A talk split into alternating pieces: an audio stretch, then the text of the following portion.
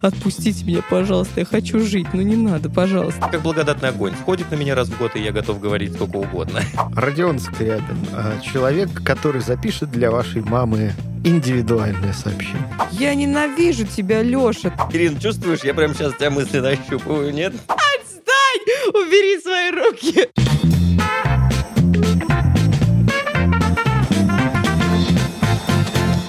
Всем привет! Вы слушаете подкаст «Кто бы говорил», который делает команда лайфхакера. Ставьте нам лайки и звездочки, так о нашем подкасте узнает больше людей. Подписывайтесь на нас на всех платформах, на которых вы слушаете подкасты, а также присылайте нам свои вопросы. Для этого у нас есть телеграм-бот, который называется «Кто бы говорил». Мы постараемся ответить на самые интересные вопросы и дать полезные советы. Всем приятного прослушивания.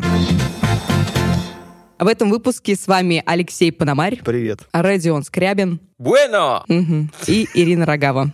Всем хаю-хаюшки. Это наш 50-й выпуск, кстати. Поздравляю вас всех с юбилеем. Сейчас бы это какую-нибудь... э, Помните какую-нибудь песню с юбилеем? Нет? Конечно, Юбилейную да, песню. да. Э, Давай, Артём. Значит, юбилей. На-на-на-на-на-на. Это какая-то оренбургская, кстати, группа. По-моему, это группа «Встреча».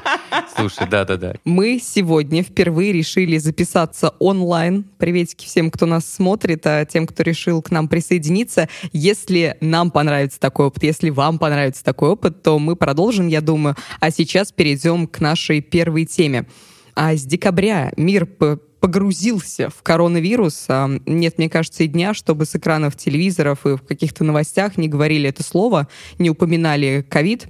Но уже, наверное, пятый месяц а, вирус а, среди нас вот так вот ходит. Но многие не верят в его существование. Например, на прошлой неделе мой знакомый мне написал, что его одногруппница, сказ... ну что-то они там обсуждали, и она сказала, что она не верит в коронавирус, потому что у нее среди ее знакомых нет ни одного заболевшего. И Ладно одно, что ты не веришь в коронавирус, а, в существование болезни, ничего страшного. Окей, ладно, э, разные люди бывают, но а, некоторые начинают придумывать теории, откуда все это произошло. А, там есть теории, что Китай специально сделал этот вирус, чтобы сократить а, численность населения. Они, видите ли, миллиард не могут прокормить. А, потому что это Блин, заговор нет, по-моему, сократить численность населения — это теория, которая относится к США, потому что это часть плана Даллеса. По-моему, такая была тема. Может быть, неизвестно. Там, Там же говорит, что это люди, специальные сервисные люди, которых придумали. Помнишь, там такая какая-то история была, что есть сервисные люди, которые, значит, с подавленным чувством самоосознания. Вот Люди, все. Но мне больше всего понравилась теория про Тома Хэнкса, Мадонну и, прости господи, педофилию. Вы ее знаете, да? Э, Нет. Не- нет, подожди, сочетание Что? мне нравится. Том Хэнкс, Мадонна и педофилия. Давай, басня, это басня, Иринка, давай. Однажды ле- лебедь, рак и... Рак и Том Хэнкс. Нет, однажды лебедь, рак и Мадонна. А, я не буду вдаваться в подробности, потому что там они разнятся. Расскажу суть. Короче, существует теория, что где-то там, далеко-далеко, а, есть остров. Подожди, подожди, ты, понимаешь, что ты сейчас вот эту историю начинаешь рассказывать, а э, начинается она со слов э, группы э, «Високосный Там год». далеко-далеко? далеко-далеко. Да-да-да. Ну, Так вот, есть остров, куда съезжаются все богатые и знаменитые. И еще туда привозят детей. Детей, у них там специальные вечеринки проводят, Я детей правильно там понимаю, из- сейчас речь про Гуантанамо, да? Примерно, примерно. Подожди. Детей там... Это на самом деле в том направлении, да. Детей там истязают, чтобы получить адренохром. Это вещество, вырабатывая организмом ребенка в момент жуткой боли и страха. И адренохром используют знаменитости а, как эликсир жизни и молодости. А, Блин, почему, синтетически... нельзя? почему они используют термин адренохром? Потому что вот в этой теории можно было бы использовать там, не, не знаю, нектар жизни слово, и никто бы не Все, придрался. все, что угодно. Вот. И подожди, синтетический, и мало было просто от детей, поэтому они стали вырабатывать синтетический адренохром, производили его как раз в Ухане, в провинции, откуда коронавирус пошел. И он там был заражен специально особым видом коронавируса. Это сделали спецслужбы одной из стран, чтобы отследить этих гадов-педофилов, которые издеваются над а, детьми. И Том Хэнкс заболел коронавирусом, и... Вот, и тут, значит, попались Мадонна, Идрис Эльба, Том Хэнкс с женой причем. И все... А, и, видимо, знаете, кто еще? Лев Валерьянович Лещенко. Да-да-да-да-да, он явно э, тот самый. Да, Лев Лещенко точно на адренохроме или какой-то другой адренохрени сидит. А, а, любые совпадения с реальным человеком с таким именем фамилием случайные. Тогда вопрос, почему до сих пор нет никаких сведений о том, что глюкоза чем-то больна? Я вот не пойму. Как бы она-то явно на этой штуке должна сидеть. Не, подожди, значит, получается, Борис Джонсон, например, Все, тоже? все, все, все. То есть вообще понимаешь? все. То есть болеют только те, кто вот этим вот практикует вот эту фигню. Ну, как бы а, моя знакомая, сколько получается, 4 дня назад, она в сторис а, выложила пост, что она выздоровела наконец-то, мы все очень рады. Перестала Вот, но, пытать видимо, детей, она написала. Наконец-то Да, перестала пытать детей, и все хорошо. Ну вот, да. А вообще, Да. эта, эта история, она вообще очень похожа, потому что давно уже такие истории ходят. Вот, например, помните, была такая сказка, в общем-то, она в российском изложении а, несколько иначе звучала, да? В российском изложении это был Буратино, вот. А в диснеевском, это диснеевский мультфильм «Пиноккио», где детей отвозили на остров, и там они превращались в осликов. Мгм. Я уверен, что на самом деле создатели Диснея уже тогда что-то знали и пытались донести, ну, не про коронавирус, а про вот этих самых истязателей, донести до нас. Про ад- адренохрен. Да, да. Вот, поэтому я, в общем, могу понять людей, которые вот веруют вот в такую штуку. Очень убедительно, очень. Очень, очень. Ну, в общем, сейчас этих теорий появилось просто невероятное количество. А в- какие ваши любимые, расскажите Можно вообще. я сначала расскажу тебе про... Давай. У меня есть теория заговора тоже. э, Значит, Ты про сам ее про- придумал? Конечно, обожаю теории Ну, заговора. давай, Э, давай, значит, давай. Про людей, которые рассказывают, что у них нет знакомых. Э, Смотрите, у меня, мне кажется, что есть... Вот представьте себе, что есть график, на котором есть, э, значит, э, как это называется? Ну, ну, короче, вот эти кривые, да? Две кривые. Одна кривая, она, значит, про э, интеллект, уровень интеллекта. Вот. А вторая кривая, она про размеры социального графа. И вот мне кажется, что, значит, чем больше интеллект, тем выше социальный граф. Чем ниже интеллект, тем ниже социальный граф. Социальный граф — это количество контактов. Вот. И, собственно, чем ниже у человека интеллект, тем ниже у него соци... тем уже у него социальный граф, значит, тем меньше знакомых у него есть, и значит, вероятность того, что он увидит, э, что кто-то из его знакомых заразился коронавирусом, меньше, потому что выборка меньше. Поэтому все логично, что люди с низким интеллектом отрицают наличие вируса. Как вам такая теория? Ну, не знаю, потому что эта девушка, она стюардесса, и как бы у нее так-то круг общения довольно обширный. Ну, если мы вот Ну, вернемся к семь- моей Семь человек летает Ну туда-обратно. да, подумай, господи. Ну или может Нет, быть честно, у она, меня в знаешь... Фейсбуке есть люди, которые заболели, есть люди в Фейсбуке, Мгм. а у меня в ленте типа 5000 друзей, понятно, что выборка большая довольно, и некоторых я даже не знаю.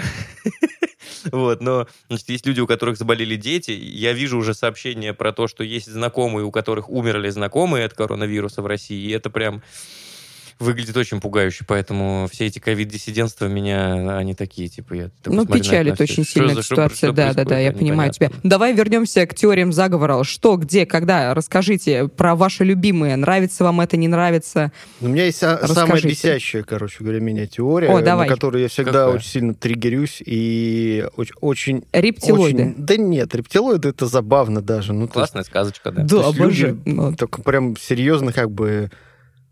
Не, нет, ну ладно. Не- я, я, я даже, короче, не берусь это комментировать. Это, ну... Ну, рассказывать ты будешь ее? а, Но э, э, теория, которая меня бесит больше всего, это история про американцев, которые не летали на Луну. Да. То есть это просто... э, типа, хочется спросить у всех этих людей, ребята, вы, типа, вообще как бы это... Ну, типа, ш- А какие у тебя есть доказательства, Леша, что они летали? ну, как тебе сказать, у меня на руках вот прямо вот Покажи. Никаких. Ну, есть один... Ну, Подождите, вот тут есть интересный момент, да, я вот долгое время э, серьез, типа, очень серьезным аргументом был тот факт, что абсолютно все страны, а самое главное Советский Союз, который в то время э, был э, главным противником Соединенных Штатов Америки, в отличие от всего остального времени с тех пор, вот, то есть как бы отслеживал сам полет, отслеживал переговоры, и э, все, так сказать, более-менее близкие к этой индустрии люди э, всерьез говорили на протяжении всего этого времени, до сих пор говорят, что, типа, ребята, ну, типа, ну, это абсурд просто, мы все видели, мы все слышали, э, фальсифицировать это просто невозможно было. Но э, сторонники, собственно, теории, что ни, их там не было, э, немножко доработали методички, и сейчас выходит с такой историей, что, посмотрите, после, сразу после полета на Луну выросли цены на нефть, и Советский Союз таким образом стал зарабатывать больше денег. И таким образом Советскому Союзу как бы дали взятку, и с тех пор он, так сказать, э, эту теорию и поддерживал, чтобы... Боже, вот. какой ужас. Есть, конечно, отдельный вопрос, почему цены на нефть потом, типа, неоднократно падали, правда, с тех пор. Падали. Вот. Но говорят, что они просто каждый раз как бы передоговаривают. Так, ребят, сколько еще... Э, ребят, у нас заканчиваются сроки э, нашего подтверждения вашей теории да, и вот о том, что пролонг... вы были на Луне. Пролонгировать надо. Да, продлив... доп... продлевать доп... будете? Да, допник подпишем, короче. Э, продлевать, продлевать будете? Если да, то, значит, вот такие условия сейчас у нас. Значит, нужно, чтобы нефть была минус 40 долларов. Можете так сделать? Вот э, такие условия. Ну, да, странные, но такие у нас прихоти. Ну, Можете сделать 40 долларов? Нам надо шортануть, да, ребят. Ну, почему-то. А как вам история про плоскую землю? Ну, это неинтересно, это неинтересно даже. Я в целом тут недавно смотрел э, лекцию, а вы последний, можете проследить по последним подкастам, что я просто засматриваюсь лекциями э, Кати Шульман, где она рассказывает в целом про теории заговора и как они работают. И, в общем, я послушал Катю, почитал несколько материалов на эту тему, и у меня сложилась теория о том, как рождаются теории заговора. Теория Ой, заговора... давай, я, короче, да, я для себя это сформулировал так. Теория заговора — это мысленный ноль-переход. Вот знаете, что такое ноль-переход? Это такое... Нет, э, давайте. Вот Алексей точно знает, потому что это человек, который увлекается научной фантастикой, он точно знает, что такое ну, ноль-переход. Конечно, это когда Валентина Терешкова выходит на трибуну и очень космический термин. Да, именно про эту научную фантастику я говорил. Э, короче, нет, э, ноль переход это классический пример ноль переход это радужный мост э, в фильме Тор, когда ты из одного места перемещаешься в другое без потери энергии и, и, и значит, за короткое время. Ну, то есть, типа, дверь в пространстве. Вот эм, теории заговора, на мой взгляд, это ноль переход э, в, разумы, в разумах людей, потому что как это работает? Кажется, как это работает. Э, э, вот есть какое-то явление, которое ты не понимаешь. И по правилам синкретического мышления, ну, это вот, типа, наше доисторическое мышление, да, базовое, типа, гром гремит, надо придумать что-то, как это работает.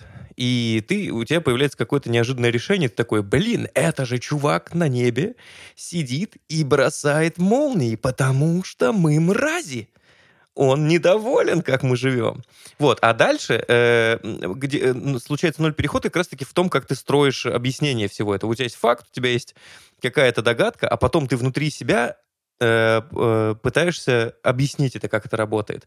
И мы это прекрасно знаем, как это работает с точки зрения э, научной, когда появляются необоснованные доказательства, когда ты пляшешь под э, решение. Ну, то есть это там, типа, в, э, в медицине часто происходит, мы про это с вами знаем, когда э, есть э, какой-то слабо доказанный эффект, что лекарство работает, и поэтому мы под, под него математическую базу подгоняем, что оно работает. И также с теориями заговора. Вот, типа, есть какое-то явление, мы его каким-то образом объяснили, а потом сами себе внутри под него подогнали теоретическую базу, и все такие, типа, вау, вот. А дальше работает следующий эффект. Дальше работает выборка. У кого оригинальнее, у кого интереснее эта теория была, у кого эта аргументация была более правдоподобной, прости, эволюция, вот, э, то ты, те теории и распространяются. Ну и, и тема должна быть и волнительная. Например, э, э, самая же популярная теория заговора это же всякие тайные правительства, правильно? Вот. А почему они нас волнуют? Потому что мы плохо живем ну, у нас все болит, э, денег мало, э, обижают, пропуска нужно выписывать. Поэтому нужно придумать кого-то, что он виноват. Тайное правительство. Пятая колонна. Пятая колонна это другое. Ну ладно. А, мне еще ладно, шестая. очень, очень понравилась а, теория про а, то, что не существует Джоан Роулинг. Да, это А, офигенно. я, думал, я думала, Родион с нее начнет просто сразу так не, ну у меня, будет видишь, у меня немножко теоретической базы было. а тут... Ну, нет, спасибо тебе за нее, спасибо тебе за эту теорию. А еще, я просто, ты сейчас будешь рассказывать Ну, там довод про. Джоан Роулинг. Да. Я просто хотела сказать, что слышал тут недавно тоже а, теорию про то, что Пушкин не умер, а э, он Да, на дуэли, он не погиб, он уехал, и это Александр Дюма. И только вот непонятно, старший или младший. Вот это мощно.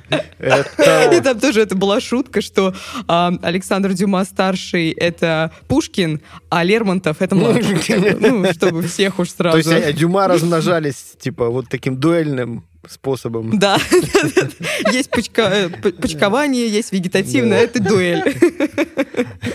Прикольно. Ну что там, что там с Роулинг? Да, расскажите, Алексей, пожалуйста, почему вам понравилась теория про роулинг? Э, Ну, во-первых, потому что в целом она, э, на самом деле, она довольно реалистична. И примеров довольно много, когда а, группа авторов выступает под каким-то Псевдонимом псевдонимом, каким-то да, одним. и, м, в общем, и выдает себя за одного человека. То есть а, Или один человек выдает себя за группу ну, авторов, смотрите, Акуниным, например. да, вот, есть реальный пример, да, с Акуниным, потому что а, Борис Акунин вообще Мгм. должен был быть как раз таким виртуальным писателем, и под его брендом должны были публиковаться самые разные а, писатели. Вот, и Хартишвили сам в этом как бы неоднократно признавался, рассказывал про свою стратегию, но просто оказалось, что, э, видимо, он, ну, насколько я понимаю, он был настолько перфекционист, что никого в итоге не подпустил, короче, к этому имени, и, кажется, остался только там в одиночестве. А может быть и нет, мы этого не узнаем какое-то время.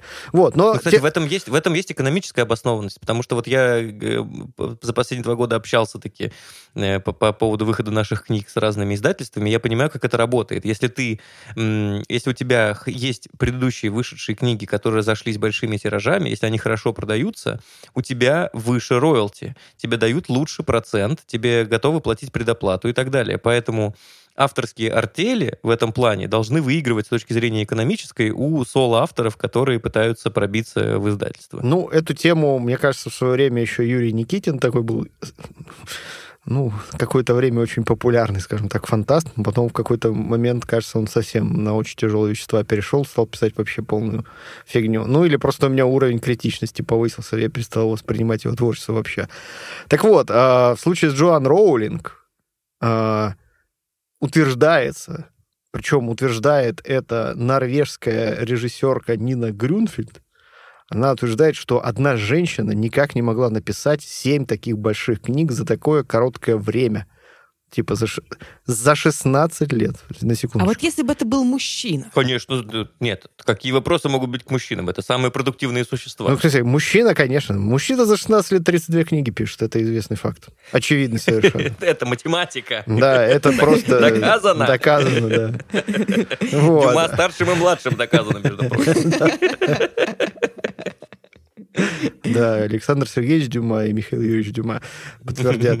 Э, Вот. э, ну, Дюма, общем, Дюма не посоветую. И как бы это все была история для того, чтобы, да, была это все маркетинговая стратегия э, и куча литературных негров все это, значит, создала и и типа и все. Ну вот типа вот не могла и все. Вот и весь аргумент кажется в этом. Не, ну, на самом деле, даже когда Не я ее верю, вот читала, это я работает. А, такая, ну, возможно, ну, ведь может быть так, но ведь, ведь мы не знаем, ведь реально может быть. Про Стивена Кинга то же самое говорит, он же штампует просто Да, произведения да. постоянно. Л- Люди, которые смотрят э, битву экстрасенсов, именно такими критериями оперируют. Ну, мы же не знаем, но может А быть. Пелевин? Ну вот он по, по- по книге в год выдает. Явно же не он. Не, не, там. Да его вообще, говорят, не существует. Ну да. А, Я, я люблю все теории заговора, потому что это э, довольно интересно. Если мы вернемся к Луне, есть, кроме того, что есть теория, а, что не высаживались на Луну, не было полета на Луну, есть еще теория, что Луна — это голограмма. То есть мы это видим, а ее не существует на Мгм. самом деле. Но что здесь интересно, есть люди, я не знаю, не адепты этой теории, а как, э, как это назвать? Короче, люди, которые согласны с этой теорией, они просто каждый день выходят на улицу и смотрят на Луну, чтобы заметить там какие-то изменения, чтобы подтвердить свою теорию. И я думаю, ну офигеть, это же как нужно гореть вот этой идеей, чтобы выходить, просто смотреть, что там фотографировать, снимать, отмечать. И лунные затмения в их теории это перезагрузка системы, да? Ну, типа, иногда нужно перезагружать проектор, да? Наверное, там глич какой-то произошел, такой, что? Ну, это типа, а, не получилось, ну нафиг, Нет, я к тому, что люди реально, которые, ну, люди, которые выдумывают а, теории заговоров, они же пипец как все продуманно делают. И еще там, ну, там, там очень... Не, факт-чекинг, наверное, это неправильное слово. Ну, то есть там работа... Но фантазия там развита. Фан, фантазии, да. Ну и проделана какая-то работа определенная, чтобы найти взаимосвязи. Э, ну, это очень круто. Конечно, мне это нравится, мне нравится это читать, но, естественно, я в это не верю. Ты же спрашивала про любимые теории заговора. Я вот читал да, да. то, что у нас выходило про топ теории заговора. На мой взгляд, самый ор — это про несуществующую Австралию. Ну, то есть, э, понимаешь, до Луны, круто. то есть, как бы, э, э, история в том, что это фейковая, фейковая теория заговоров, которая получила такое развитие, я так понимаю, что ушла немножко в разные стороны. Э, э, это, то есть тред в интернете, который превратился в теорию заговора о том, что англичане э, на самом деле просто выбрасывали за борт преступников, а на самом деле их не везли в Австралию, поэтому никакой Австралии на самом деле не существует. Э, и это классное подтверждение, то, что кто угодно может э, творчески дойти до создания да. правдоподобной теории заговора. Мне кажется, что теории заговора еще распространены потому, что это как как, э, как народное искусство. Вот, э, Фольклор. Да, вот. Э, почему это классно? Потому что, ну, то есть, почему, например, народные танцы более распространены, чем не знаю, я сейчас э, начал говорить и понял, что, возможно, это неправда. Ну, короче, ну, это, в смысле, это как ты должен искусство. верить просто в это, и это станет да, правдой. Да, да, не-не-не, не, смотри, вот, например, э, э, почему, например, э, игра на ложках — это народное искусство, а саксофон — нет, потому что там нужно учиться играть на саксофоне, там, дуть в него, там, вот эти нужно кнопочки нажимать, вот, а ложки, что, взял ложки и херач по коленке, да, как бы, и все, вот. Э, и теория заговора — это точно так же, это, это вот, э, значит, наука — это саксофон, сон, а теория заговора — это игра на ложках. Всегда просто вышел на заваленку, взял ложки, значит, поел, протер, поиграл. Нормально. И, Нормально. Все, и все вокруг, и все вокруг сразу, сразу же говорят, типа, о, блин, классно играешь, елки-палки. Да, да, ты да, да, долго учился, или это у тебя врожденный дар? Мне еще, знаете, вот в этой всей а, штуке про теории заговоров а, очень сильно, так скажем, печет с того, что, ну ладно, а, обычные люди этим занимаются, думают об этом, окей, но многие, так скажем, а, определенные лидеры мнений, селебрити, тоже верят в теории заговора. Например, э, я вот назвала ее лидером мнений, ладно, не очень хороший пример. Виктория Бони. Yeah. человек, который в прямом эфире доказывал, что 5G э, это распростра- распространяет как раз коронавирус. Или Марат Сафин, теннисист, он тоже приверженец э, теории заговора относительно коронавируса и думает, что это просто нас травят э, другие страны. Вот, да. Есть тоже такое. Ну, много-много людей. Это отвратительно. Это, кстати, история про то, как э, если у тебя есть публичность, насколько ты сильно обязан фильтровать да. все то, что ты да, транслируешь. Да, потому да, что. Да. Слушай, а почему нет э, какой-нибудь веселой теории заговора о том, что Хокинг на самом деле не человек, а это кукла, которой управляли рептилоиды? Ну, типа, это же было очень правдоподобно. Не знаю, но бы. как бы это все, все в твоих руках. Подожди, давай творчество Агутина оставим э, в сторону, пожалуйста. Я тебя очень прошу. Я сейчас заведусь, начну петь. Вот это, это нам никому не нужно. Вот еще ворум нам не хватало. Э, Я буду всегда с тобой. Так вот, а что делать тогда, чтобы не поддаваться на все эти провокации и не верить в теории заговоров? Давайте подведем итог. Как вы думаете? Что нам нужно? Что нас спасет? Не знаю, мне кажется, ничего не спасет. А можем мы сначала, перед тем, как подведем итоги, у тебя же есть там какой-то под рукой топ э, теории заговора, мы сразу такие, типа, пройдемся по нему и скажем, не верим, типа, такой а, акт самосожжения а, Топа совершим. нет, но мне кажется, что мы уже так это нормально. Да, давайте, давайте заготовим. Вот давайте к одному из следующих выпусков, прям реально, когда соберемся в таком составе, а, заготовим список теорий заговоров и прям по ним пройдемся, потому что там их э, счет идет на многие-многие десятки. Не, я согласен, на самом деле, я согласен. Нет, я, я конечно, я, конечно, могу открыть э, нашу статью, которая называется... Про... Не, не открывай уже, нет. Ну, та, там очень, там мало, там всего штук 10, и в принципе... Мне нравится эта идея. Давайте заготовим. Во-первых, надо, возможно, из этого топа превратить что-то в материал на лайфхакере. Вот. А во-вторых, еще раз поговорить про теории заговора. Тема очень благодатная, готов на нее говорить. Знаете, как благодатный огонь. Сходит на меня раз в год, и я готов говорить сколько угодно. Короче, советую всем почитать на лайфхакере колонку Кати Зверевой, э, которая называется «Теории заговоров. Пять вопросов, которые помогут отличить правду от выдумки». Катя делала очень классную лекцию про это для общества скептиков, и у нас есть про это колонка. Она прям очень-очень понятно объясняет, как все это работает. А мы еще вернемся к теориям заговора.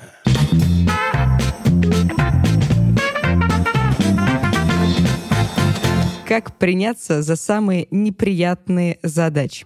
Очень часто мы откладываем на потом то, за что мы не хотим браться. А, и при этом всячески себя оправдываем, хотя понимаем, что это нужно делать. А, касается ну, всего что угодно, и работы, каких-то бытовых штук. И вот а, мы хотели поговорить о том, как себя перебороть и как сделать себя продуктивным. Расскажите мне, пожалуйста, какие у вас самые неприятные задачи и как вы себя перебарываете и заставляете ими заниматься. Просто какой-то психологический стриптиз начался, я не знаю, про самые сложные задачи. Расскажите, как вы себя заставляете их делать, закажите, расскажите. Расскажи мне. Ой, слушай, ну, э, это большая тема моего общения с психоаналитиком. Типа практически каждую неделю мы обсуждаем это. Э, садитесь, э, усаживайтесь в кресло поудобнее, Родион, рассказывайте нам. Не, ну история, история в следующем. Значит, э, это, наверное, работает так не у всех, но моей, мой индивидуальный подход следующий. Э, у меня все время все задачи в голове чекаются на, понятное дело, которые я хочу делать, которые я не хочу делать, mm-hmm. но есть задачи, которые, как мне кажется, эффективно используют мои ресурсы, а есть задачи, которые неэффективно используют мои ресурсы. Ну, то есть, э, например, эм, давайте очень, очень простой пример. Задача, которую не стоит откладывать, которую можно быстро сделать, но она, но она мне не нравится, потому что она неэффективно использует мои ресурсы. Там, типа, мне нужно распечатать, подписать и отсканировать кучу документов. Это мне не нравится, mm-hmm. это не интересно, это не творческая задача, она меня не радует. Но я такой сижу и думаю, что так, мне это нужно сделать, потому что как только я это сделаю, я смогу приняться за остальные штуки. Поэтому я такой, значит, неприятное вперед, сколько можно уже откладывать, хватит уже две недели это типа документов, пока ее распечатают. Вот, и вперед пошел делать, что надо как-то ну, это философский подход. Ты такой сидишь и думаешь, ну, никогда же не будет так, что ты делаешь только то, что тебе интересно. Это только для сотрудников НКВД работает, а для тебя нет. Не, на самом деле круто. Философский подход. Не всегда нужно делать то, что тебе нравится. А, Леш, у тебя что есть? Какой лайфхак? Я, я, я считаю, сейчас будет свежая очень мысль, что все люди делятся на два типа, да? Ну, то есть есть два типа людей. Это известно утверждение. Мужчины и женщины? В том числе. Запомни, есть два типа люди. Это Макс Корж в нашем эфире. Спасибо, Ирина. Хоть так мы узнаем о его существовании. Я не знаю, кто это вообще. Алексей, это певец. Э, если их несколько собрать таких, то из них можно сделать торт. Будет Макс торт. Ну, между ними нужна быть, типа, что Виктория Боня пойдет. Виктория эм, Боня. Вот, и... Нет, между ними прослойка из группы «Сливки». Not, not bad. Сливки — это good choice, да. Окей, Алексей, два типа людей. Вот. Э, вот есть люди, которые, когда им подают, например, гречку с котлетой, вкусной, да? Невкусную гречку со вкусной котлетой. А, Выбирают котлету. Которые, да, сначала едят котлету, а гречку потом, mm-hmm. ну, вот как придется, в общем-то. Сколько сидят, столько сидят. Uh-huh. А есть люди, которые сначала съедают гречку, а потом переходят, собственно, к котлетке как самому вкусному, и этим, типа, завершают а, ну, короче, завершает чем-то таким приятным и вкусным. А я тебе сейчас сломаю твою теорию. Но есть же третий тип людей, который ест гречку вместе с котлетой. Все равно кто... И еще добавляет туда что? Правильно, салатик или соус. Все равно, ну, типа, чем-то... Ну, это вот многозадачные люди, это вообще как бы про них не будем говорить. Мне вот интересно, Ладно, а все, каким все. образом, как вообще мы... Э, э, Леш, это очень важный вопрос к тебе. Каким образом мы скатились от обсуждения неприятных задач к цитированию Памфиловой? Вот, вот просто такое, типа... Значит, про первое, второе салат и поправки. Ладно. Эм, в общем... А ты, ты из каких людей? Расскажи, пожалуйста. Нет, ты что я вот из... Ты вкусное кушаешь Нет, или невкусное? Я вот из тех, кто сначала берет на себя все неприятное, а потом, так сказать, когда уже все это раз... разгреб, стараюсь уже там заниматься чем-то, что так или иначе доставляет удовольствие. Блин, вот. Круто.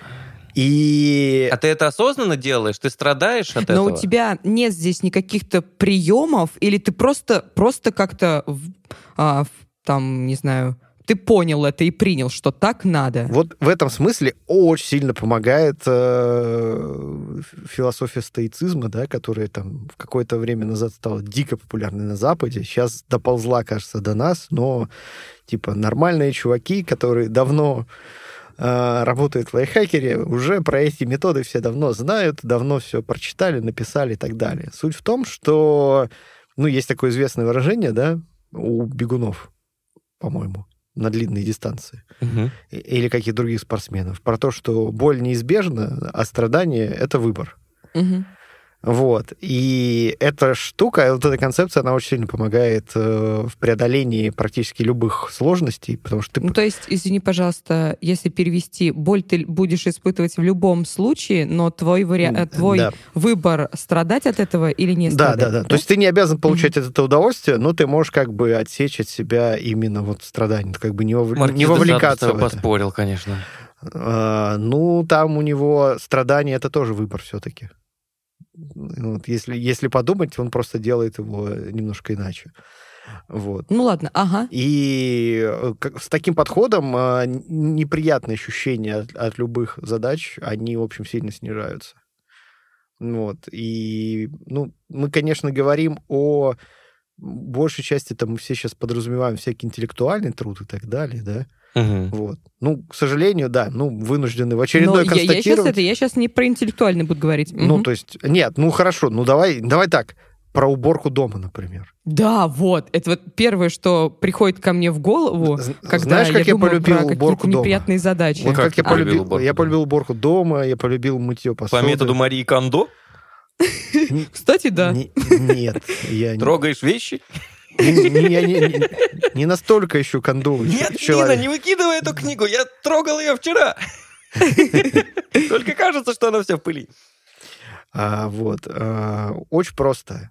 А, во-первых, можно очень сильно разнообразить вот эти вот процедуры тем, что ты включаешь какой-нибудь подкаст, какую-нибудь аудиокнигу. Я ненавижу тебя, Леша. Ты просто цитируешь мои слова. И мои в целом, Ну да. и все, это работает. Видите, у троих это работает, у всех это работает, делайте это. Вот. А однажды, некоторое время, я, кстати, провел эксперимент, и это еще круче. Это когда есть такая группа музыкальная, называется Two Steps from Hell. А, И она пишет такую псев- псевдо-саундтреки такие, которые часто используют во всяких ютубных видосах. э, То есть а, э, не псевдо-саундтреки, а такие, как бы трейлерная такая музыка. Она какая-нибудь бравурная, такая очень пафосная. Вот, такая вся прям героическая, все дела. И вот ты под эту музыку на Башорге когда-то вычитал, не поверите. Что типа включил Two Steps from Hell и во время уборки почувствовал, что спасаешь мир.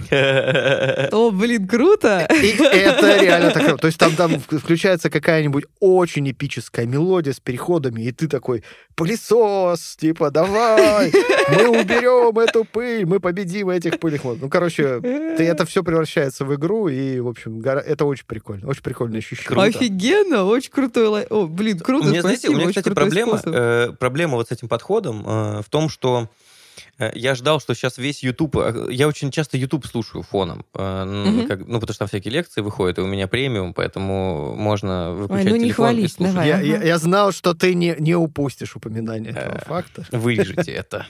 Вот, и, короче, это 300 рублей, come on. Каждый человек на, на Земле, кроме рептилоида, может позволить себе YouTube Premium. Ну, И- и- Его еще можно на шестерых поделить. э, это Я, я- тебе, я тебе покажу пару статей, где э, в комментариях наши читатели утверждают э, совершенно обратное. Что YouTube плоский? Э, окей. Значит, я ждал, что щас- ага. я ждал, я ждал, что сейчас все активируются и начнут выпускать контент пачками, потому что понимают, что типа вот, ну то есть э, э, у меня Все в сидят дома, Ну, делать потому нечего, что людям да, нужно потому контент. что у меня несколько подходов э, за неделю получается к уборке, к готовке, к мытью посуды, потому что, ну, типа, ты гораздо больше пачкаешь посуды за день, потому что ты не ешь в офисе и так далее. И вот у меня этого стало чуть побольше, а поскольку мы все знаем, что я люблю мыть посуду, и я ее мою все время, мою, мою, мою, мою, но смотреть нечего, серьезно. Я каждый раз захожу на YouTube, типа вот на кухне включить, э, посмотреть что-то, пока моешь посуду фоном. Ничего нет. Я вчера скатился до того, что я вечером мыл посуду под special э, Юлии Ахмедовой. Это ужасный выбор. Это ужасный выбор. Как ты пережил это? Да я, во-первых, во-первых, он супер короткий, он идет всего 43 минуты. Что за special вообще такой? Типа вы что, вырезали оттуда все провокационные шутки? У меня другой вопрос. Сколько тебя там посуды? Да нормально за день накопилось. Я просто вечером мою сразу за весь день, честно признаюсь. Это вот история про откладывать. Я... У меня не получается мыть после каждого приема пищи. Я вечером такой, типа, и все. И Юлия Ахмедова. Я э, присоединюсь к Леше и продолжу его мысль про уборку. Я ненавижу убираться, я ненавижу мыть полы, просто меня дико бесит. Э, я делаю это на выходных, как себя заставляю. Я просто всегда себе говорю, что в конце э, я от, от осознания того, что мой дом наконец-то будет чистенький, свеженький, э, я берусь за эту уборку, и в конце я действительно смотрю такая, ой, как у меня все чисто, как приятно, как круто. Это действительно меня очень сильно мотивирует. И еще момент один. Я ненавижу тренировки. Точнее, ненавижу их начинать. Меня... Да. Ой, блин. А. Но я всегда а, знаю, зачем люблю, мне но это так нужно. люблю То есть... заканчивать. Да, Заканчивать тренировки — это лучшее в моей жизни. Ну да, ты когда начинаешь такой, господи, ну, ну ладно, давай, давай. Когда ты там пять минут позанимался, у тебя энергия, все, ты хорошо, хорошо. И на последних пяти минутах такой, отпустите меня, пожалуйста, я хочу жить, ну не надо, пожалуйста. Вот, так вот, а, я всегда перед началом тренировки, я знаю, зачем мне это нужно. То есть, допустим, мне нужен там 6 кубиков пресса, я делаю пресс. Мне нужно бегать, чтобы развивать свою дыхалку, и чтобы у меня там в старости а, давление не подскакивало. Ну, что-то такое а, йогой занимаюсь, чтобы умиротворение получить и все остальное. То есть действительно у меня есть цель, и это мне очень сильно помогает. Можно совместить Типа поза, там, типа летящего орла со шваброй. Да. Смотрите, чтобы заняться неприятными делами, помогает ли вам четкое планирование? Нет. Блин, оно по-разному. Короче, если у тебя четко запланировано, что вот э, сейчас мне нужно сделать что-то очень неприятное, э, то, что я не хочу, но потом mm-hmm. мне нужно сделать приятное, это помогает, потому что я... М- я сам себе как бы объясняю, что если я вот сейчас не сделаю вот этот неприятный блок, я не смогу в нужное время переместиться к приятному блоку. Мне придется mm-hmm. все равно этим заниматься. Вот.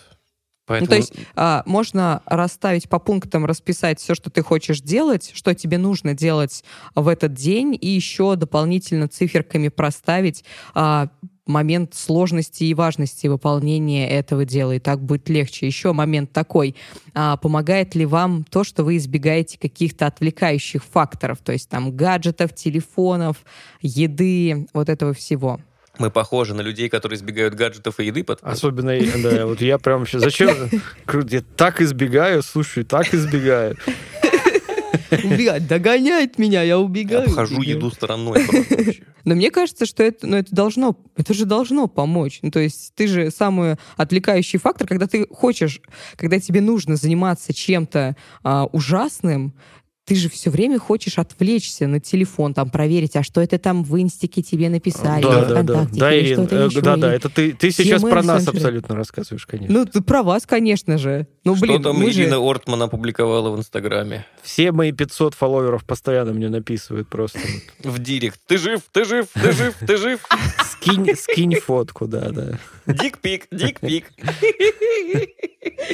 О, боже. Ладно, ладно, ладно, ладно. Ну, я знаешь, что хотел сказать по а, поводу спорта? Я хотел сказать, что я тоже ненавижу начинать тренировки, но у меня это делится на, на, на две части. У меня есть вот это, типа, э, силовые в спортзале, я их ненавижу. Они скучные, угу. ужасные, после них все болит и смеяться. Ну а зачем ими заниматься, если тебе не нравится? И смеяться больно. Ну, в смысле, я вот для себя поняла, что я не люблю тягать железо. Я как бы вычеркнул. А Давай. я тебе объясню. Потому что после этой тренировки на следующий день у меня сквош. А сквош мне очень сильно нравится. Угу. И, и, и я вижу, насколько лучше я занимаюсь сквошем после там, того, как я нормально занимаюсь в спортзале. А. Вот, и я как То бы... есть, чтобы а, проникнуться большей любовью к своему делу, ты сначала должен... Чтобы больше кайфа получать от тренировки по сквошу, я, я до этого типа вкалываю в спортзале ага. и такой... А, ну да. Четвертый подход на ноги, э, вот, с железом, и я такой типа, но завтра я смогу делать более эффективные выпады.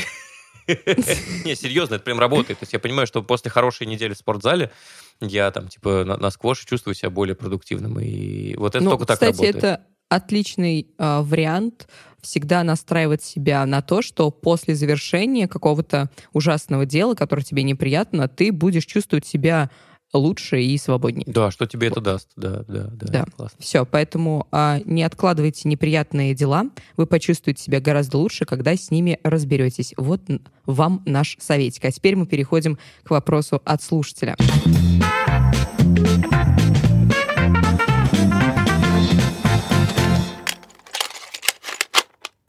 Здравствуйте. Что делать, если говоришь людям в глаза, что любишь быть в одиночестве, а общество иногда вызывает раздражение? Но в ответ люди начинают беспокоить чаще. И к тому же пишут 3-5 сообщений, информация в которых уместилась бы в одно. Самое омерзительное, если отключают телефон, некоторые не ленятся приехать или прийти ко мне домой без приглашения. Хотелось бы услышать ваше мнение по данной ситуации. Мы думаем, я думаю, что у читателя какая-то очень высокая степень раздражительности в целом по отношению к миру. Вот. Ну, то есть, да, мы все согласны с тем, что когда тебе пишут сообщение ви- вида «Привет, есть вопрос, слушай, тут такое дело», и вот это все типа каждым отдельным сообщением. И ты сидишь, и это длится, типа, он, он типа еще медленно как так набирает. И ты сидишь, ну, типа, ну что, что, ну просто почему нельзя написать «Привет, э, скажи вот это, это, это». И ты бы уже ответил, и уже пошел бы дальше. Нет, сидишь и такой... Ну скажи уже, ну скажи. Вот, а, да, вот. Да, это, конечно, безусловно раздражает. Типа, я даже, я даже на аудио готов, уже что-нибудь, пожалуйста. Ты хоть пискни мне, пожалуйста. да. Вот, это раздражает, да. Ну вот история про то, что ты ти- типа людям говоришь, э, что хочешь побыть в одиночестве, а они к тебе ездят домой.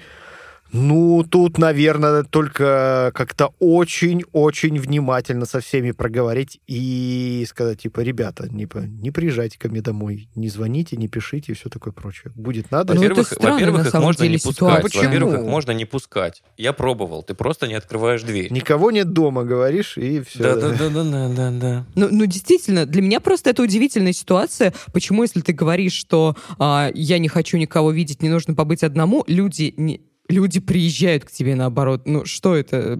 Как это? Может быть, ты такой, типа, знаешь, ты такой супер заводной, э, людям этого не хватает, они такие, блин, ну вот Володька попросил не трогать его, а сегодня хочешь побыть один, но с ним ведь так весело каждый день, это просто праздник, наверное, он нас простит, ну давайте, седлаем Да. лошадей, едем к Вовке, быстрее! Вот. э.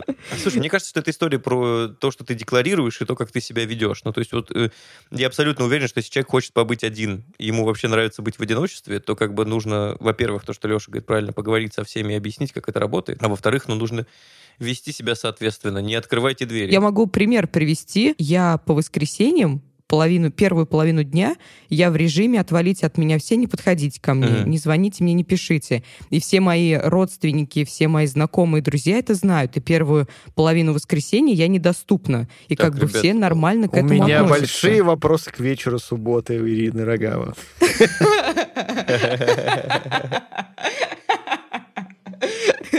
Нет, это с детства все еще Я- то есть меня это хроническое что-то. Да.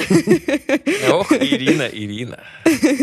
Вот, поэтому мне кажется, что действительно нужно доходчиво объяснять э, всем, с кем ты общаешься, что вот тебе это... Ну, у человека такая проблема, типа, вот не получается доходчиво. Что делать? Я думаю, что нужно написать манифест. Я вообще люблю это слово классное очень, манифесты. Я за манифесты в целом. Нужно написать Ну, манифест. учитывая, и- что мы, типа, в туда-сюда в неделе от э, дня рождения другого любителя манифеста. Смешно, смешно, Алексей. Землю крестьянам, а читателю уединение там, и так далее. И, Слушай, я, я уверен, ну, то есть манифест, как нужно вести себя со мной, чтобы было все окей. Я просто думаю, что эта проблема, она вот классическая, что человеку внутри все время хочется побыть одному, но так складываются обстоятельства, что он все время в каких-то э, находится коммуникациях. И это очень часто на моем личном опыте работает так, что ты внутри себя хочешь, но ты это недостаточно эффективно не транслируешь наружу. показываешь, да. Да, мгм. просто будь грубым, стань мразью. Э, и вот серьезно, люди редко общаются с такими, ну, то есть, э, ты можешь себе представить ситуацию, что ты мразь, и к тебе кто-то вечером приезжает? Только коллекторы. Серьезно, не нравятся люди, не хочешь с ними общаться, э, используй. Смотрите, я очень мастер-класс. Значит, если вам не нравятся люди, и вы хотите чаще быть в одиночестве, используйте такие формулировки. Пошел вон. Э, вот. Можете записать видеоролик и выложить его на YouTube. Какое там должно быть содержание? Содержание должно быть следующее. Люди. Слышите меня, люди? Вы меня бесите. Вот этот кулак. Ты ну, зачем ты портишь смехом-то? Э, Договори до вот- конца. Вот этот кулак, э, люди, я по кумполу вам ударю. Говорят, люди, вы повыше меня будете. Ну ничего, я подпрыгну, люди. Вот сразу видно, что Алексей Александрович не увлекается просмотром э, шоу Владимира Соловьева на Э, Ютубе. Увы. А, Слушает его только по радио. Только по радио, это правда. А, Я просто думал над тем, что, кажется, а, эм, это была микрорубрика АСМР э, от э, Родиона Скрябина, и э, читатель может вырезать этот кусочек с сообщением и просто кидать его его на стену. в качестве войсов, просто кидать э, всем, кого он не хочет видеть. А, ну да, не, Да, если да, надо, вот. можем сейчас записать аудио, вообще не проблема. И, э, типа, привет, э, я не хочу ни с кем разговаривать, не переживайте, я ничего с собой не сделаю, просто вы мне не нравитесь, вы мерзкие. Обнимаю, в смысле, нет. Все, отправляйте. Э, Только маме случайно не отправьте, ей я могу отдельно записать. Если надо, оставляйте комментарии, пишите там в наш бот, вот это все. Там, типа, для мамы разберемся. Родион Скрябин, а, человек, который запишет для вашей мамы индивидуальное сообщение. 300 рублей. Мы вот, конечно, не знаем вообще всей ситуации. Может быть, то, что нам пишет наш слушатель, одно, а вот Родион правильно подметил, что, возможно, он транслирует своим друзьям не то, что нам написал.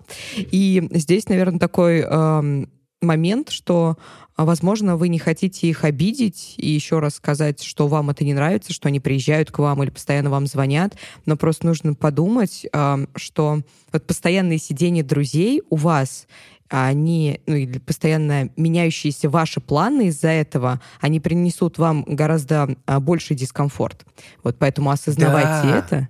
И Да, это про фантомное желание. Я тоже про это подумал. Знаешь, это как Мгм. работает? Типа, вот ты сидишь, вокруг тебя люди, ты такой, господи, как я хочу побыть один. что я здесь делаю? Да-да-да. И ты, и ты такой все сделал, чтобы на следующей неделе остаться одному в это время.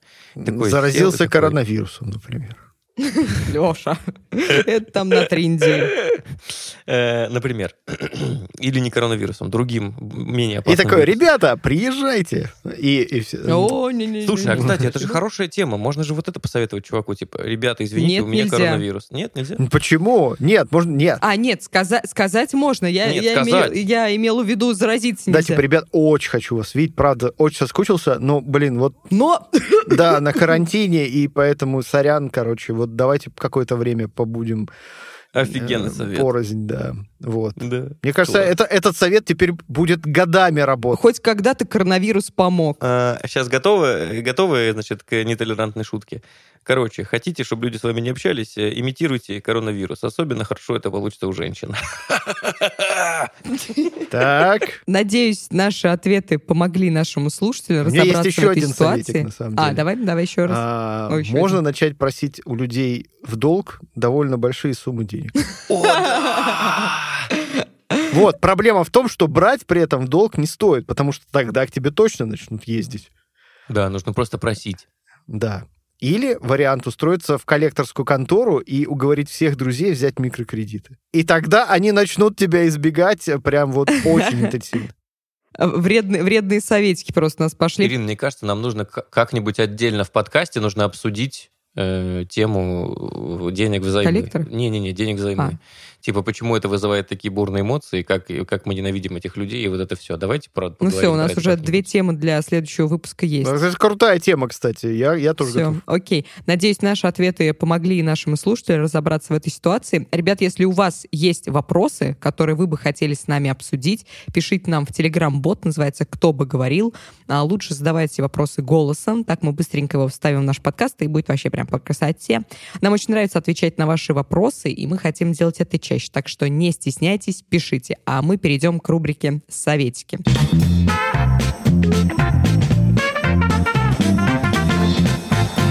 Леш, что ты советуешь на этой неделе? Так, Я... Медитацию сейчас возьмет и посоветует, смотри, нет? нет да, нет? нет, блин. Я, честно говоря, пока в... Я в этом карантине совсем подзабил на медитацию, хотя казалось бы. Надо. Но, но на самом деле, да, это действительно крутая штука все еще. Все еще я в очень большом восторге. По крайней мере, ну, скажем так, вот что мне сейчас помогает медитация делать, она мне помогает засыпать. Вот. Э, если у вас есть проблемы с засыпанием, попробуйте такую штуку, называется йога-нидра. Вот. Это можно в формате... Это когда ты концентрируешься на... Отдельных частях тела. Да, да, да, да. Вот. Э, И какая есть... часть тела твоя самая любимая, Леша? Я прошу прощения. А, я, по-моему, последние разы выше правой коленки не поднимался, короче, просто вырубал. Короче, фишка в том, что это практика... А ты начинаешь... Это ты снизу начинаешь? Да, ну, конечно, конечно. Да? Вот, ну то есть ты как бы снизу, снизу, снизу поднимаешься, как бы мысленно ощупываешь себя всего, а, осматриваешь, чувствуешь и так далее. Родион. Вот, и фишка в том, что это все сделано для того, чтобы потом, когда ты дошел до головы, у тебя наступает некое просветленное медитативное состояние. Вот. На самом деле я не знаю ни одного человека живого, который бы реально дошел до головы. Всех до вырубает, короче, всех вырубает гораздо быстрее. Это работает. Более того, а, эту штуку очень легко практиковать при помощи аудиогида. Куча записей лежит в сети, где голос с тобой разговаривает и говорит, типа, типа мысленно пойди туда, пойди сюда. Вот. И в какой-то момент ты просто тюк, и все. А, вот.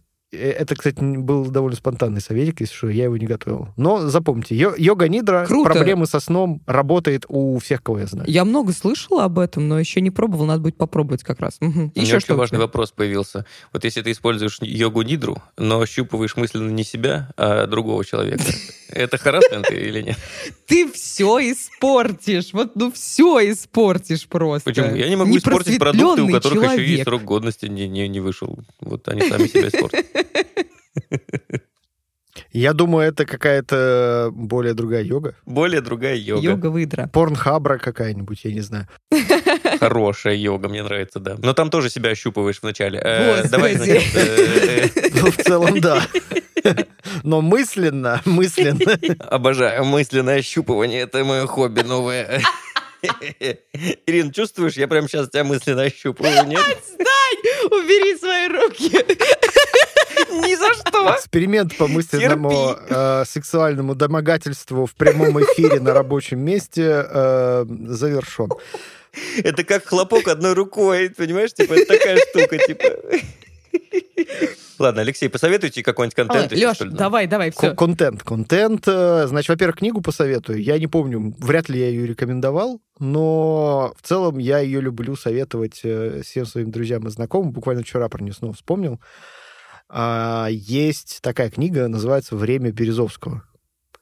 Вот. Она существует в виде бумажной книги и в виде аудиокниги. Причем в виде аудиокниги я ее особенно советую, поскольку там врезки есть из... То есть это сборник интервью с людьми, которые типа лично знали э, Березовского, а книжку написал, ну, вроде как, ну, как мы знаем, как мы, да, известные люди пишут книги, но автором значится Петр Авен, это человек, который владеет Альфа-банком частности, с группой других людей.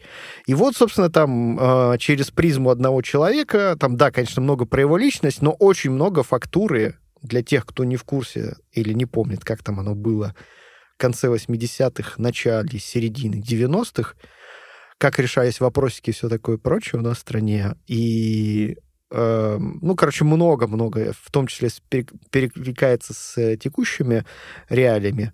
В общем, очень актуальная книжка и очень интересное чтиво. После нее, кстати, очень хорошо, как лайтовое продолжение идет кремлевская, вся кремлевская рать Зыгоря вот, которая, кстати, нифига там, чтобы вы понимали, она лишена каких-то там негативных, допустим, или позитивных оценок, довольно объективная книжка, тоже могу советовать.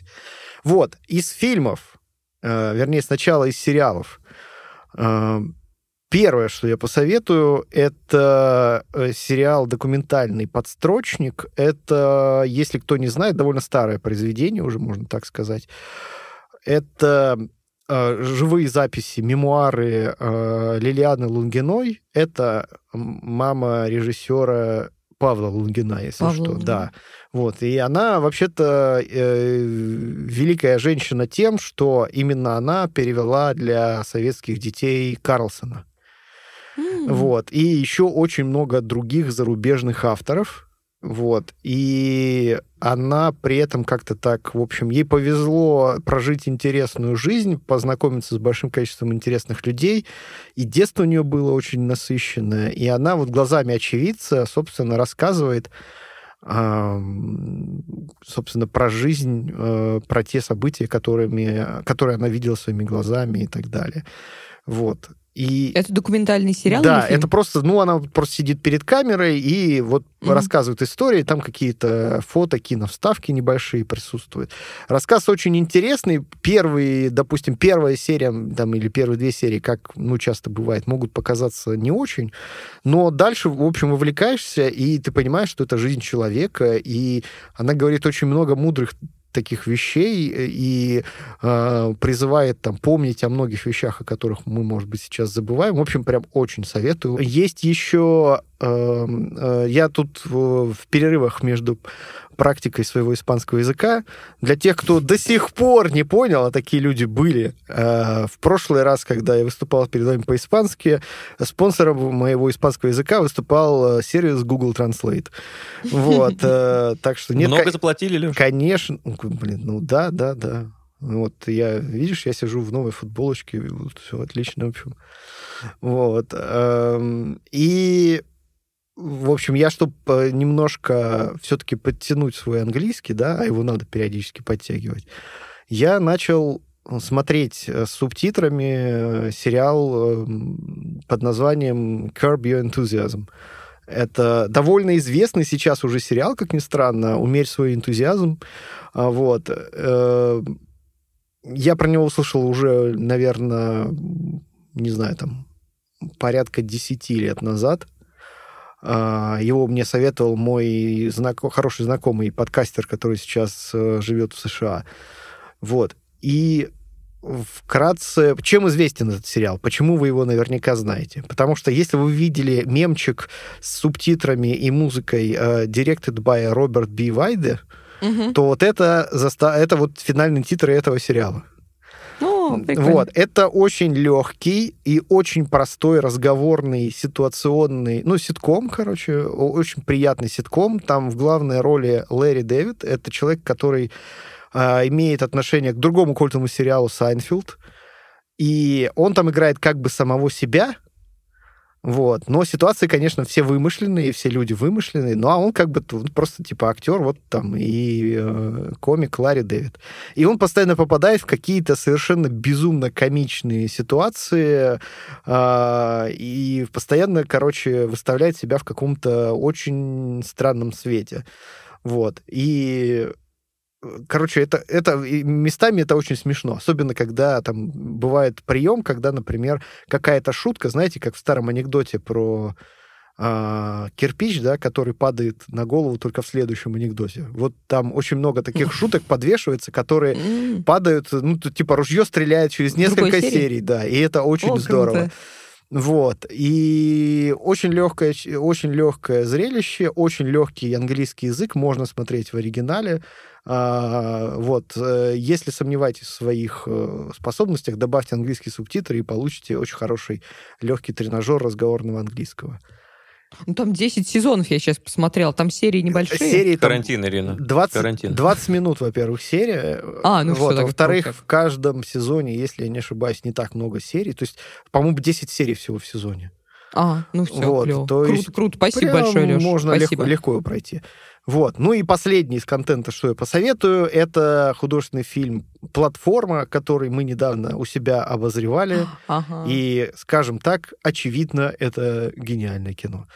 Вот. А Э, Расскажи чуть-чуть, потому что я не- ничего не знаю. Я вот не посмотрела, многие советуют, но я что-то как-то это... Я понимаю, что он довольно тяжелый это должен быть фильм. и- испанское кино.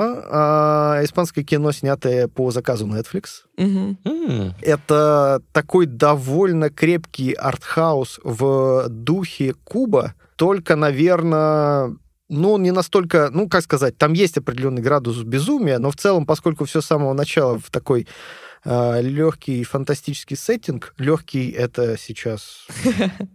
Преувеличение. Ну, то есть, как бы фильм довольно жесткий, вот. А, а сеттинг легкий. Да, сеттинг, ну, легкий фантастический сеттинг, я хотел сказать. То есть, как бы, там как бы фантастика, но ты типа понимаешь, что в целом, ну, да.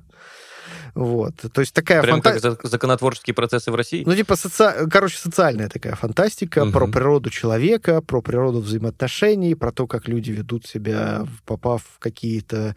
в вертикаль... Но, на самом деле это фильм про вертикаль власти. Про, ну, то есть вообще ты имеешь в виду про легкий сеттинг, что это после просмотра тебя не загрузит прям что а, пипец? Скорее всего, не, заг... скорее всего, не загрузит, угу. но а, это очень, короче... По... Но мысли ну, поразмышлять что-то да, будет. по духу очень угу. похоже на, опять же, классику жанра фильм «Куб», но не настолько, наверное, не настолько заморочено. То есть там как бы много, там открытая концовка, и есть над чем подумать, но это прям, ну, как сказать, мне крышу, по крайней мере, не сорвало, но мне показался этот фильм интересным, достойным просмотром. Он, к счастью, он, к счастью, относится к категории фильмов, вымирающей ныне категории фильмов, а, длительностью полтора часа. Ух ты! Интересно. Я, я реально, я теперь удивляюсь, когда вижу фильм полтора часа, я такая, м-м, Представь себе, как что? я удивился, когда узнал, что спешил Юлии Ахмедовой 43 минуты. Ладно, окей. Родион, что у тебя по советам? Что советуешь в этот Я раз? не знаю, просто на фоне Лешиных советов мои выглядят, э, типа, как будто я не готовился. Ну ладно, давай.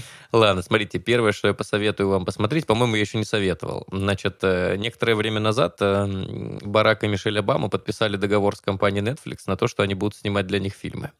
Э, и э, один из первых, насколько я понимаю, фильмов, которые они для них сняли, был фильм «Американский завод». Это фильм э, документальный, который получил Оскара, вот последнего Оскара в номинации «Документальные фильмы».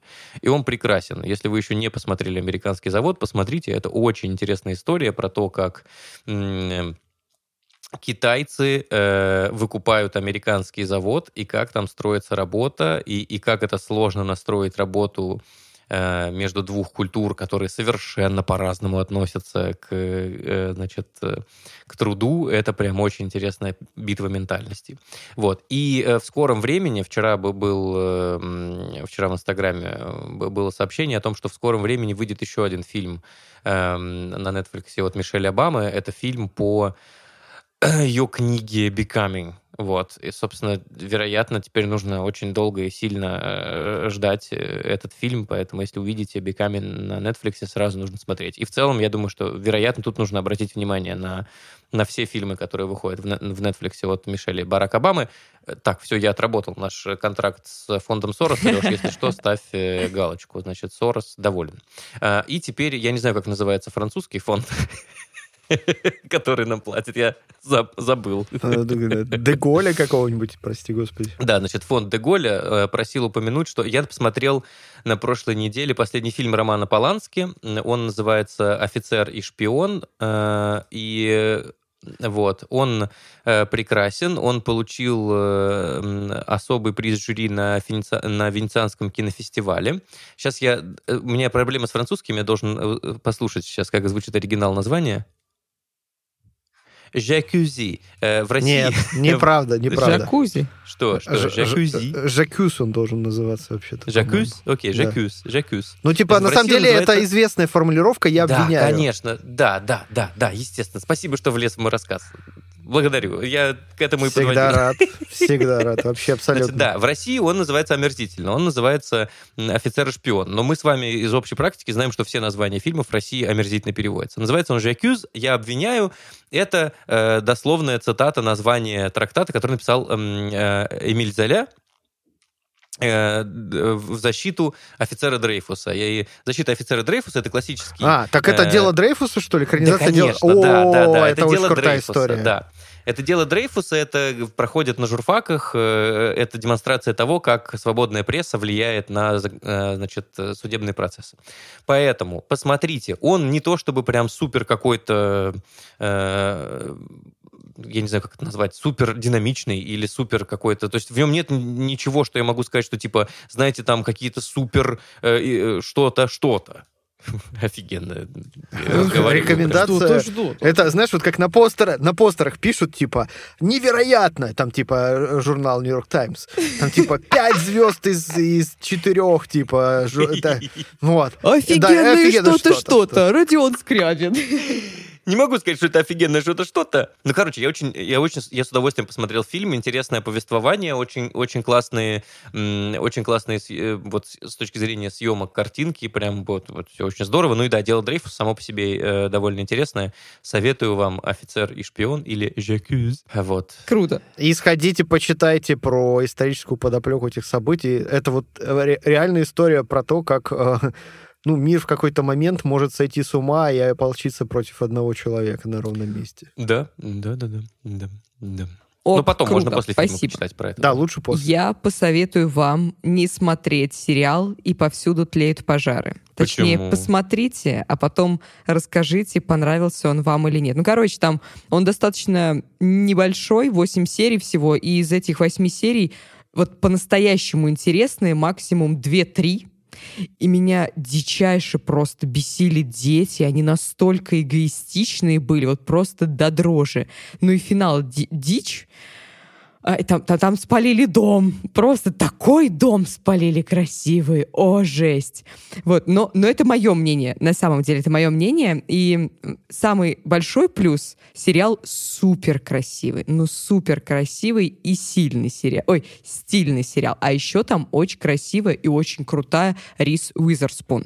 И после этого я посмотрела этот сериал и поняла, что я пропустила а, сериал «Большая маленькая ложь». Я его не смотрела. Да, просто он вышел в 2017 году, а в это А время была «Игра престолов». И как бы я, когда «Игру престолов» смотрю, я не смотрю вообще больше ничего. Так вот, да, ну у меня, так, у меня такое правило. Так вот, я посмотрела его, по-моему, то ли за день, то ли за два дня, я посмотрела хороший, мне понравился. О- оба сезона? Но, нет, нет, я только первый посмотрел, только первый посмотрел, второй Первый посмотрю прям очень позже. крутой. Да, а, он очень красивый, ну просто и есть проблема. Все, я теперь хочу жить в роскошном доме у Да. океана с чашечкой кофе, выходить Да. по утрам на мансарду и смотреть Но вот на это вот Ты всё. готова, чтобы взамен тебя муж бы бил? Нет, спасибо, Леша.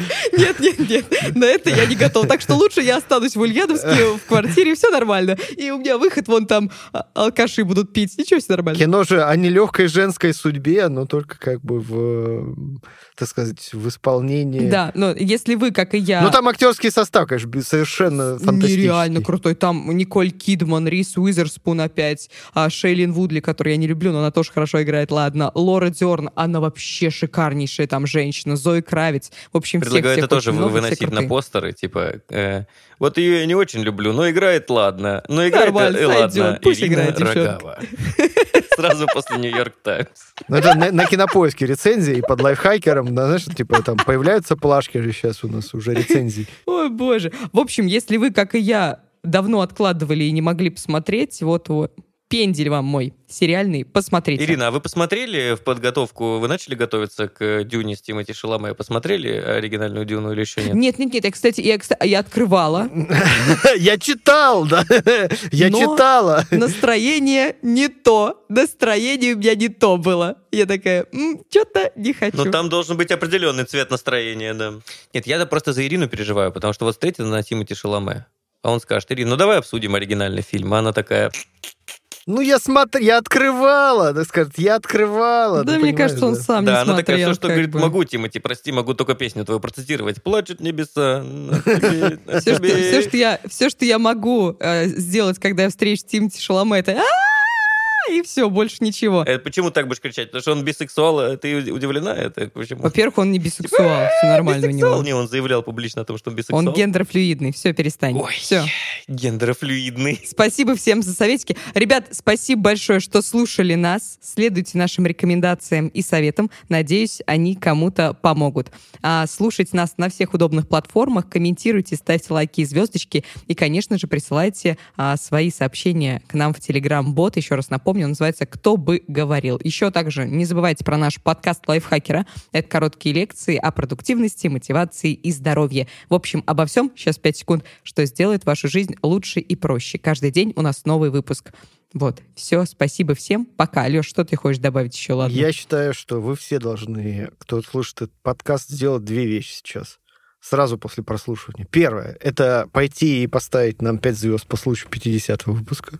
е Вот. Если вы поставите меньше количества звезд, мы, конечно, будем сильно огорчены. Вот. И вообще подумаем над вашим поведением. Вот. И второе, что вы обязательно должны сделать, вы должны обязательно пойти и подписаться на подкаст «Потрачено», где Павел Федоров творит совершенно фантастические вещи, просто просто невероятно. То есть как бы просто Просто э, я хочу обратиться ко всем и сказать, ребята, если вы не любите, ненавидите, терпеть не можете картавых А людей, вы вытворяет обязательно такую, должны пойти послушать подкаст. «Потрачено» У!